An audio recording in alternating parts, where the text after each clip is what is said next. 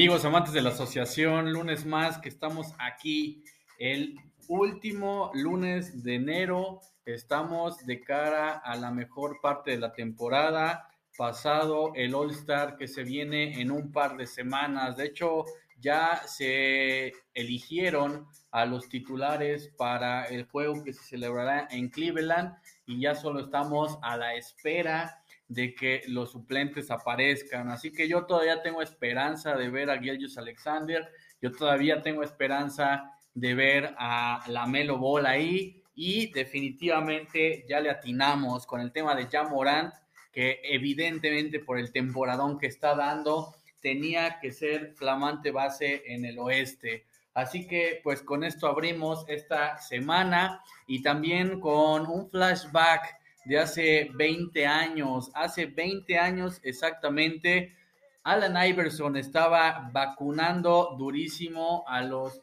Houston Rockets de Steve Francis, de Steve Franchise.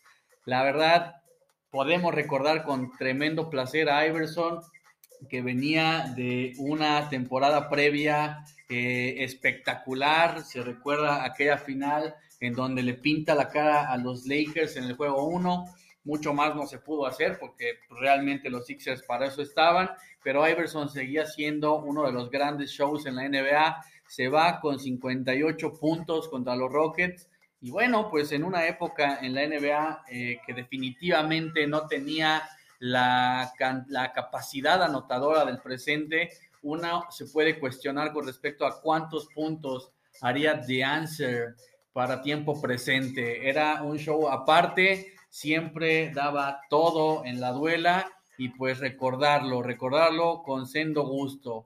En enero de 2002, Iverson estaba vacunando a los Rockets con 58 puntos. Curiosamente, hoy los 76ers tienen a otra bestia de la anotación, una máquina de puntos sin igual, y lo digo en serio, una máquina de puntos como casi nunca se había visto, como es el caso de, Joel Embiid, bueno, ciertamente por la cantidad de minutos que juega, eh, que no son tantos, y por la cantidad de puntos que anota, puede estar vislumbrándose como uno de los máximos y más grandes anotadores que ha tenido la historia del NBA. Eh, y aprovecho para una fe de ratas pasada. En algún momento dije que Envidia era nigeriano y no sé por qué carajo se me ocurrió decir eso.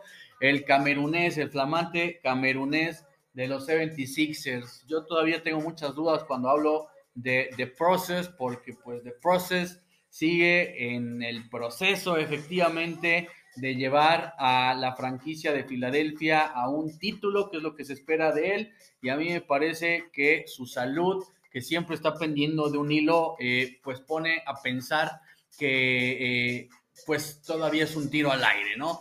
Pero eh, la realidad es que hoy en día es uno de los jugadores más espectaculares del NBA, así como lo era Iverson hace 20 años. Así que vámonos rápido con la información, porque de hecho hoy le vamos a cambiar un poquito el formato al asunto, aprovechando que ya estamos cerca del All Star, que podemos relajarnos como la NBA se relaja previo a este juego. Y bueno, eh, repasar rápido lo que pasó para dar paso a temas un poquito más subjetivos y personales, a hablar un poquito más libre de la NBA.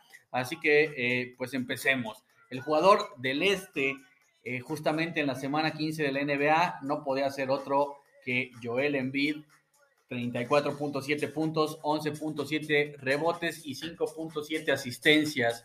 Está en modo bestia y la verdad es que lleva rato siendo Embiid uno de los jugadores más espectaculares de la NBA y pues parece ser que está renaciendo justamente en lo mejor de la temporada. Ya lo estaba haciendo, ya llevaba unas cuantas semanas eh, comandando a unos 76ers que bueno, en algunos momentos no lo tuvieron y que sí lo estaban padeciendo y que hoy gracias al liderazgo del africano están compitiendo en la parte alta del este. No podía ser otro el protagonista del este la semana pasada y pues Embiid sigue siendo uno de los grandes jugadores del presente en la NBA.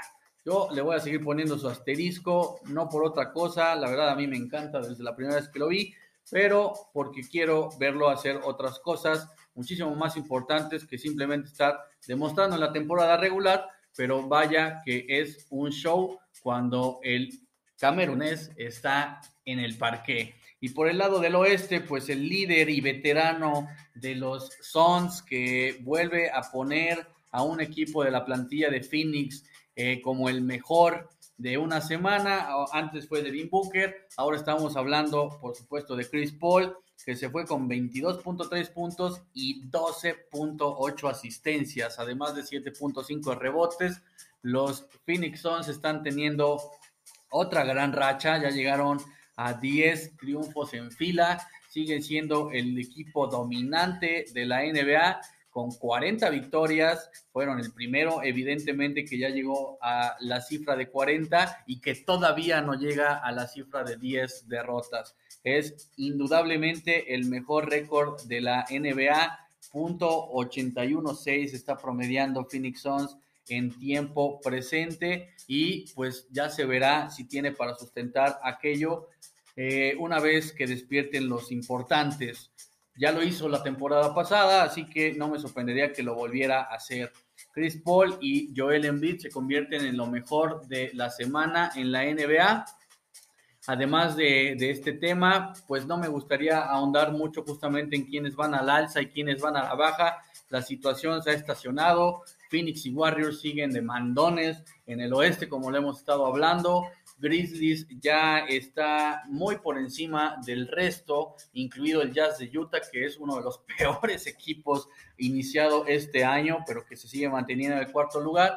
Y bueno, pues por el lado del este ya sabemos que las grandes pruebas del líder Bulls aún no han sido superadas. Ya hablábamos del Miami Heat, que bueno, ya tuvo una rachita negativa de dos derrotas y eh, además ya llegamos a hablar de los gitanos Sixers, que si se mantienen así dejarán de ser gitanos para volver a ser contendientes, que junto con Cleveland tienen 31 triunfos y respectivamente se colocan en tercero, cuarto y quinto, además eh, de Box, que era el que me faltaba decir de los 31 triunfos. Se cayó Nets, así que pues esta es la semana en la NBA y por ende eh, no quería ahondar tanto al respecto, no quiero sonar como disco rayado, ya lo hemos hablado mucho, sobre todo aquello de que lo mero bueno se viene una vez pasada la mitad de febrero.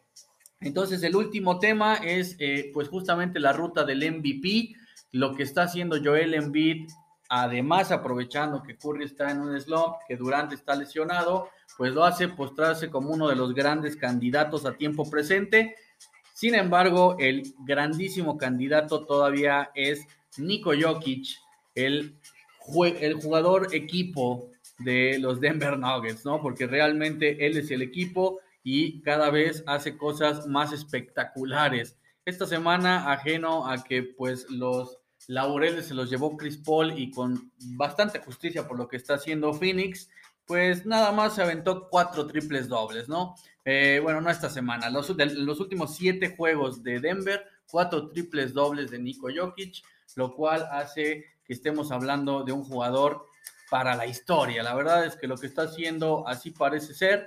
Y eh, pues esto nos queda, pensar en que quizá estemos viendo al mejor jugador en la historia de Europa en la NBA, falta muchísimo, pero obviamente Dirk está teniendo una competencia durísima cuando se trata del jugador de Colorado. Así que eh, pues con esto damos eh, cerrón a lo que está pasando en el día a día en la NBA y nos vamos a esperar a la siguiente semana para comenzar a hablar de lo que nos viene para el juego de estrellas, incluidos los titulares, incluidos los suplentes, eh, para pues darle un poquito más de libertad.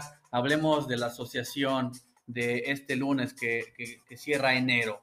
Y pues a mí me gustaría hablar de, de, mi pasión por la NBA, de mi pasión por la mejor liga del planeta. Así que eh, pues comienzo con preguntas que, que se me han planteado eh, en los últimos tiempos y que tengo toda la intención de responder con mucha sinceridad. Empezando con eh, por qué pienso que la NBA es la mejor liga del planeta. Y pues esto es muy sencillo. yo les voy a ser bien franco ah, y yo lo he comentado en el pasado el básquetbol no es el único deporte que me gusta, la verdad es que yo soy bastante fanático del fútbol, creo que sé bastante de fútbol, Además me gusta la NFL y considero que tiene un espectáculo enorme y brutal. Y eh, pues, ¿por qué no decirlo? El Major League Baseball también se me hace un espectáculo bastante, a que le tienes que dedicar mucho tiempo, pero que deja eh, muchas satisfacciones si se le sigue, sobre todo para las partes buenas de la temporada. Pero yo creo que la NBA no es solo una liga deportiva, me parece que es eh, como ninguna parte de la cultura pop y pues justamente eso le hace que tenga un sabor especial. La gran realidad es que cuando se trata de hablar de Michael Jordan podemos hablar de lo que pasó con él en el parque, pero también de cuántas zapatillas sigue vendiendo en el presente, de cómo sale vestido Russell Westbrook a tiempo presente o cómo lo hacía Allen Iverson en el pasado, de quiénes son las superestrellas de la industria de eh, Hollywood, del cine, de la música, que eh, engalanan las primeras filas de, de, las arenas cuando están jugando los grandes equipos en la NBA y pues un sinfín de cosas, el mejor All-Star de todos, la naturaleza del deporte que lo hace espectacular porque pues es un eh, real show aéreo que eh, además eh, cuenta con esos contrastes entre hombres pues bastante grandes contra otros hombres uh, aunque más grandes que el promedio, que pues hacen un dismatch muy interesante. Entonces yo creo que la, NBA por sí sola tiene los argumentos para llevarse el show. Soy tremendamente consciente de que el fútbol es pues el, el espectáculo dominante. En este caso podríamos hablar de la Premier League, que es la mejor liga de todas cuando se trata de, fútbol o que la NFL pues es la más lucrativa tanto en Estados Unidos como en el mundo por la cantidad de, dinero que genera, 13 billones de dólares aproximadamente y que se hace de culto pues porque solo son 18 semanas las que todos los equipos compiten, pero pues la verdad es que la NBA tiene otro tipo de onda, ¿no? Esa es la, realidad. Incluso me gustaría hablar de, de personalidades eh, dentro del parque que lo demuestra, ¿no? No hay ningún complejo en la NBA cuando se trata de entretenerse con otros deportes. Se me ocurre pensar en, un tatuaje que tiene de Andre Jordan, justamente de los Astros de Houston, y de otro par de tatuajes eh, que tiene, eh, bueno, que tenía la superestrella de los Denver Nuggets y de los New York Knicks, J.R. Smith, que justamente en la manzana de Adán tenía tatuado el logo de los New York Yankees y que en una de las costillas traía el de los New Jersey Devils de la NHL, o Demian Lillard que tiene tatuado a los Raiders de Oakland, es decir, el glamour se cuece aparte cuando se trata de la NBA que no tiene ningún complejo y que más bien forma eh, iconos pop. La gente quiere escucharlos, tienen muchísima actitud. Está el bando de los niños buenos con tipos como Giannis Antetokounmpo, como Stephen Curry, y está el bando eh, como Nico Jokic incluso, y está el bando de los chicos malos, los que presentan toda esa actitud típica del gueto, si así se quiere ver, como James Harden, como Kevin Durant. Eh, que realmente también hacen que el show se, se, vuelva dual y muy interesante. Y pues las historias de mentalidad, ¿no? Lo que pasa con LeBron James, lo que pasó en el pasado, valga la redundancia, con Kobe Bryant, eh, más las historias de preponderancia física, que parece ser que es lo único que se necesita, como por ejemplo cuando tenemos que hablar de Shaq o de Chamberlain o de Karim. Entonces, la verdad es que la NBA tiene pues tiene sabor por donde se le mire.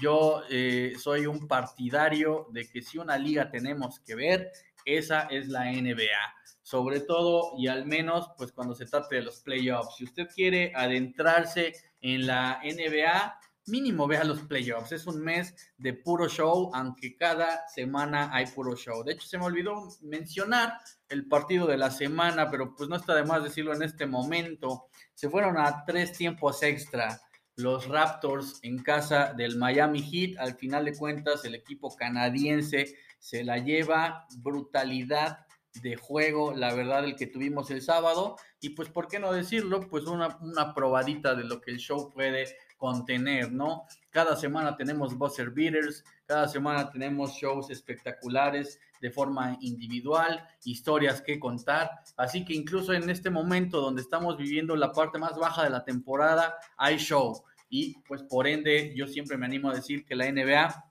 es la liga más bella de todas.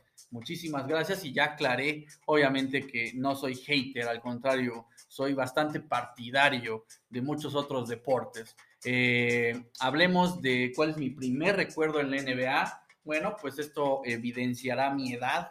Estoy eh, pues justamente en la plena chaborruquez, así que las finales de los Bulls contra el Utah Jazz en 97 y 98 son mis primeros grandes recuerdos.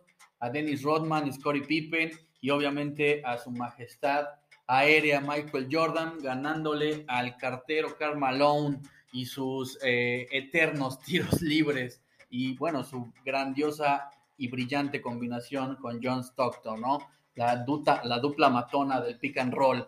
La verdad es que recuerdo mucho ese par de finales, eh, el tiro ganador de Tony Kukoc, los MVPs de Michael Jordan y la narración, la narración de Pepe Espinosa y de Enrique Garay en TV Azteca. Esos son mis primeros recuerdos en la NBA. A partir de ahí no voy a decir que me volví más fan de la NBA que del fútbol. De hecho, seguí el fútbol con un fervor enfermo a lo largo de mucho tiempo e incluso puedo decir que no viví tan lúcidamente algunos momentos pasada la época Jordan, sino que más bien lo viví al margen, ajeno, a que siempre estuve informado, a que eh, siempre hubo intenciones de seguir a Kobe, de seguir a Duncan, de seguir a, Iverson, pues sí me perdí quizá a algunos otros jugadores que me hubiera gustado ver. Así que pues esa podría ser la siguiente, la siguiente pregunta. ¿Quién me hubiera gustado ver? Que sí pude ver y que eh, realmente quizás desaproveché la oportunidad. Yo creo que eh, son un par, uno que me gustaba mucho, pero que pude haber visto muchísimo más, que era Kevin Garnett. Era una brutalidad lo que hacía en Minnesota y luego pues se vino a, bueno, eh, pues a sacar la espina de los insabores de esa plaza, llegando a Celtics y descosiéndola toda junto con Paul Pierce. Así que me encantaba Kevin Garnett, a, posteriori, pues creo que no tenía tan mal gusto. Podemos estar hablando de uno de los mejores ala pivots de la historia. Y en un gustito más personal, también me hubiera gustado aprovechar más y disfrutar más a T-Mac, a Tracy McGrady. La verdad es que cada que veo sus videos se me hace un sujeto que eh, pues era un espectáculo impresionante, ¿no? Ajeno a ese famosísimo video de los 13 segundos en donde le da la vuelta solito con una magistralidad de triples a los Sports de Tim Duncan, eh, pues Tracy McGrady cada que se ponía la casaca, sobre todo de los Rockets y un poquito antes de los Raptors, era un show, era realmente un show, también la del Orlando Magic, obviamente, así que pues sí, me hubiera gustado ver más de cerca a esos dos, pero pues bueno, eh, en algún momento regresé y lo, la volví la liga más seguida. Realmente es la liga que más sigo, la sigo bastante desde cerca y no me arrepiento, al contrario, agradezco muchísimo haber regresado porque eh, ya tiene un rato, porque la NBA pues es el gran show del deporte. Y eh, pues insisto, quien opine lo, lo contrario, pues muy respetable, yo me voy a morir con esa porque la verdad es que lo pienso con tremenda convicción. ¿A quién le voy? Pues no le voy a nadie, la verdad es que no le voy a nadie. Eh, insisto, yo fui un fervoroso, de hecho todavía me gusta bastante el fútbol, he sufrido muchísimos insabores siguiendo equipos de fútbol y pues no vale la pena, la verdad es que no vale la pena estarse desgañitando por... Eh, por ningún equipo, es bastante desgastante, desgastante para la salud y la realidad es que en el deporte estadounidense hay una gran bendición, que es el salario, que es el tope salarial, que hace que los equipos suelan ser muy competitivos. Son muy raros los equipos que están en el ostracismo mucho tiempo, más bien es un tema de ADN, de, cultura y de identidad de, una, de un equipo, y pues por ende es, eh, eh, es muy común que estén variando las dinastías, ajeno a que Lakers y Celtics pues se cuesten aparte. Es muy común que cualquier equipo pueda en algún momento estar muy mal y en algún momento estar muy bien. Hoy los Detroit Pistons son realmente una burla, están en reconstrucción y tienen uno de los equipos más débiles de la NBA, pero ya eh, en un par de veces hicieron identidades majestuosas, ¿no? Aquella de los Bad Boys de finales de los 80 de principios de los 90 y aquella de Rip Hamilton y de Ben Wallace que la verdad eh, demostraban el tesón de un equipo tan interesante como los Pistons, los Pistones, eh, parte de, un vehículo automotor en una ciudad justamente industrializada por los motores, como es la ciudad de Detroit, Michigan. Es decir, hay bastante identidad y solo era un eh, ejemplo. Los Golden State Warriors, a mí de chico me tocó que la verdad era un equipo de pacotilla y se volvieron la gran dinastía de la década pasada. Mismo caso, los Caps de Cleveland. Eh, la verdad es que salvo los Kings de Sacramento, todos los equipos suelen tener momentos muy emotivos, incluso los mismos Kings de Sacramento, de Chris Weber, de Vlade Divac y de, de Jay Williams, que luego eh, estás pasado por Mark Bibby, pues también dieron de qué hablar, ¿no? Así que todos los equipos tienen eh, cosas bastante enriquecedoras, así que más bien hay equipos que me caen bien y que me caen mal, eh, y también varía acorde a lo que esté pasando con ellos. De planta tengo que decir que un equipo que siempre me va a tener que caer bien es eh, los Mavericks de Dallas, porque me, me, acuerdo mucho de aquellas épocas de Eduardo Nájera, de unos Mavericks de Dallas que estaban a punto de explotar con Dirk Nowitzki y con Steve Nash, además de pues que obviamente ya se había ido Jason Kidd, la verdad tenía un carisma especial o un cariño especial yo por, por Dallas justamente por, por el tema Nájera, ¿no? Yo me acuerdo que en NBA Live de por ahí del 2004 me encantaba jugar con los, con los Mavericks y hacía de Nájera el MVP, etcétera, pues porque pues era, eh, pues era un orgullo que hubiera un mexicano por ahí. Estaba muy joven cuando, cuando Horacio Llamas, eh, estaba muy niño cuando Horacio Llamas jugó en los Phoenix Suns, así que más bien los Maps. Me gusta la ideología de Mark Cuban. Hoy estoy fascinado con Luka Doncic, así que es un equipo que usualmente me cae bien. Y uno al que le tengo mucho agradecimiento, pues es a los Warriors, porque fueron los que realmente me trajeron en, en definitiva de vuelta, ¿no? O sea, eh, me tocó ver toda la dinastía de los Warriors, con eso de, decidí que ya no tenía que perder mi tiempo siguiendo de, de, tan cerca a otros deportes que no fueran la NBA y pues con ello di el regreso definitivo a lo que hoy es realmente la liga que más disfruto, la más grande de todas, insisto. Así que esos son los dos equipos que de planta me caen muy bien. También me cae muy bien el Miami Heat, del que ya hablé la semana pasada bastante. Y pues incluso hasta equipos rivales entre ellos me caen muy bien. Me caen muy bien los Celtics, me caen muy bien los Knicks. Así que, eh, pues esos son equipos que usualmente voy a preferir por encima del resto, pero no, no me hago eh, muchísima. Eh, no me entrego con una pasión a ninguno de ellos porque prefiero disfrutarlos de manera más pura. Y quienes me caen mal, pues también hay equipos que de planta me caen mal. Me cae mal Oklahoma City, ajeno a que cuando estaba Russell Westbrook, yo era muy fan de, Russell Westbrook en particular pero me cae mal porque me parece que le quitaron la plaza a la, a la mala, justamente a un lugar que tenía una afición bastante interesante, que lo demuestra eh, con su equipo de fútbol, el Sounders, o con su equipo de, la NFL, los Seahawks, ¿no? La verdad es que eh, Seattle tenía una afición que merecía un equipo de NBA, todavía lo añora. Los Sonics son un equipo de culto el día de hoy. Gary Payton, Sean Kemp, Dietrich Schrempf. Así que eh, definitivamente no me gusta la historia de Oklahoma City, ajeno a que cuando los Hornets se fueron un ratito por allá por el huracán Katrina, pues definitivamente demostraron que es una plaza que merece eh, estar en la NBA, que, se sigue la NBA ahí, pero me parece que el karma les pega duro, ¿no? Insistiendo en que como se la ganaron a la mala, a la mala le están pasando cosas. Digo, no es, no es cualquier cosa que en tus filas a lo largo del último tiempo hayas tenido a James Harden, a Kevin Durant, a Russell Westbrook, a Carmelo Anthony, a Paul George, a Chris Paul y nada más no pase nada contigo. Mismo caso con, con Gillius Alexander, en algún momento se va a tener que ir de ahí justamente porque Oklahoma City no tiene eh, pues, pues una identidad bella como para hacer algo de ellos. Me caen mal los Nets porque me parece que lo que, han, lo que ha pasado la última temporada con ellos es eh, bastante antiético y se formó pues justamente una historia, una novela que yo también he decidido comprar, que es justamente la de enemistarse con el equipo de Brooklyn, que pues no tiene mucha identidad, que la está buscando y que no lo está haciendo a la buena. Así que esos son los dos equipos que de planta me caen mal. Y por qué no decirlo, yo creo que Filadelfia, por la ciudad que es, por lo que representa para Estados Unidos, por lo que representa para la pasión al deporte, ha tenido desperdicios justamente eh, algo muy similar a lo que pasa con Argentina y el fútbol. Eh, la pasión los puede tanto que, que, se nublan y que por ende toman malas decisiones. Yo creo que el más grande ejemplo fue aquella época justamente de Allen Iverson, en donde lo juzgaban de unas maneras muy duras,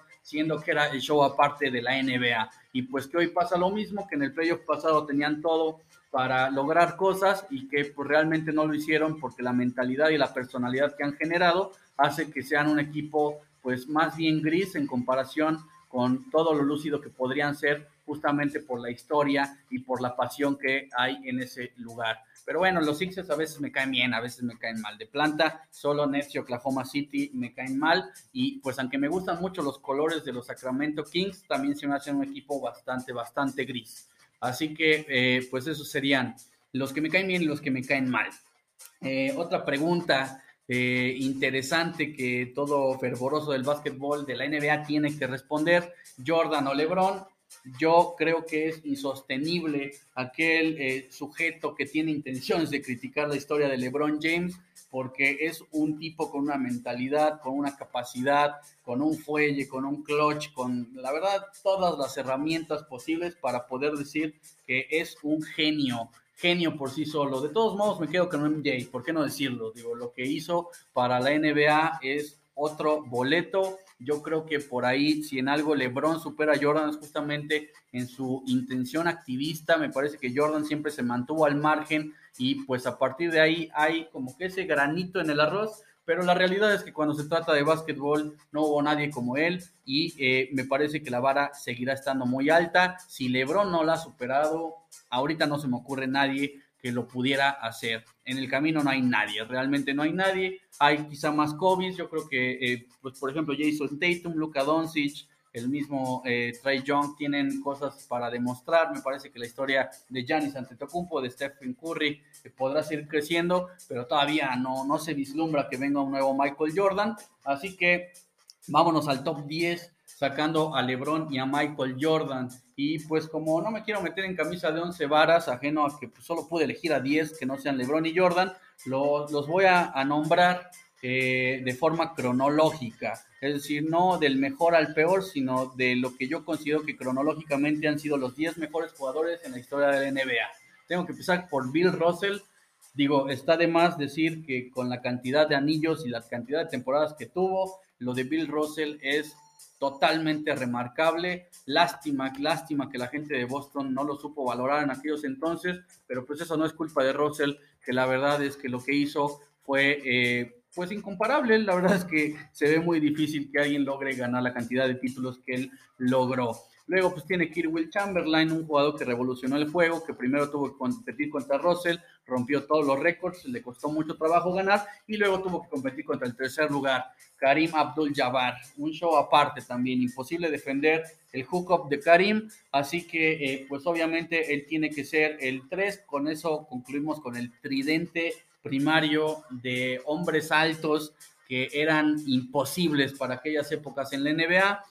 Tiene que venir eh, otro Celtic en la figura de Larry Bird, un jugador que también revolucionó el juego y que hizo una gran historia con el número 5 de esta lista que tiene que ser Magic Johnson un show, todavía es un show ver los videos de Magic Johnson, sigue vigente lo que estaba haciendo y la verdad es que tenía un carisma especial. Así que Larry Bird y Magic hicieron de la eh, rivalidad Celtics contra Lakers una delicia por ahí de los 80 así que los dos merecen su spot ahí. Luego tiene que ir Shaq, que si me permitieran, yo, yo lo pondré en primer lugar porque la dominancia física que tuvo es incomparable y porque de verdad es que no se puede percibir que venga alguien a sufrir lo que hacía. Joel Embiid estaba presupuestado, pero creo que se va a quedar corto. Tim Duncan, porque lo ganó todo con San Antonio cuántas veces, porque era un jugador que lo único que hacía era jugar.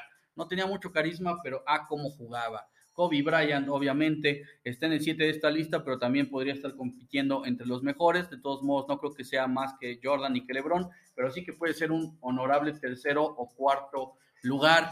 De ahí Stephen Curry y Kevin Durant, o más bien Kevin Durant y Stephen Curry, acorde a como debutaron, los mejores del tiempo presente, excluyendo a LeBron James, eso es tremendamente obvio y creo que eh, en algún momento uno que se va a colar en esta lista y va a sacar alguno de esos dos, y creo que al que va a sacar es a Kevin Durant, tendrá que ser Giannis Antetokounmpo. Pero bueno, faltan muchísimas cosas, esto fue apenas una primera parte porque ya se nos está acabando el tiempo, pero cómo he gozado hablar tan libre de la NBA el día de hoy, así que espero que hayan disfrutado tanto como yo el capítulo de hoy, eh, un capítulo bastante, bastante agradable, el 15, y pues agradecemos por su preferencia, que tengan muy bonita tarde, día, noche, madrugada, aquí seguiremos para hablar de la mejor liga del planeta, adiós, adiós.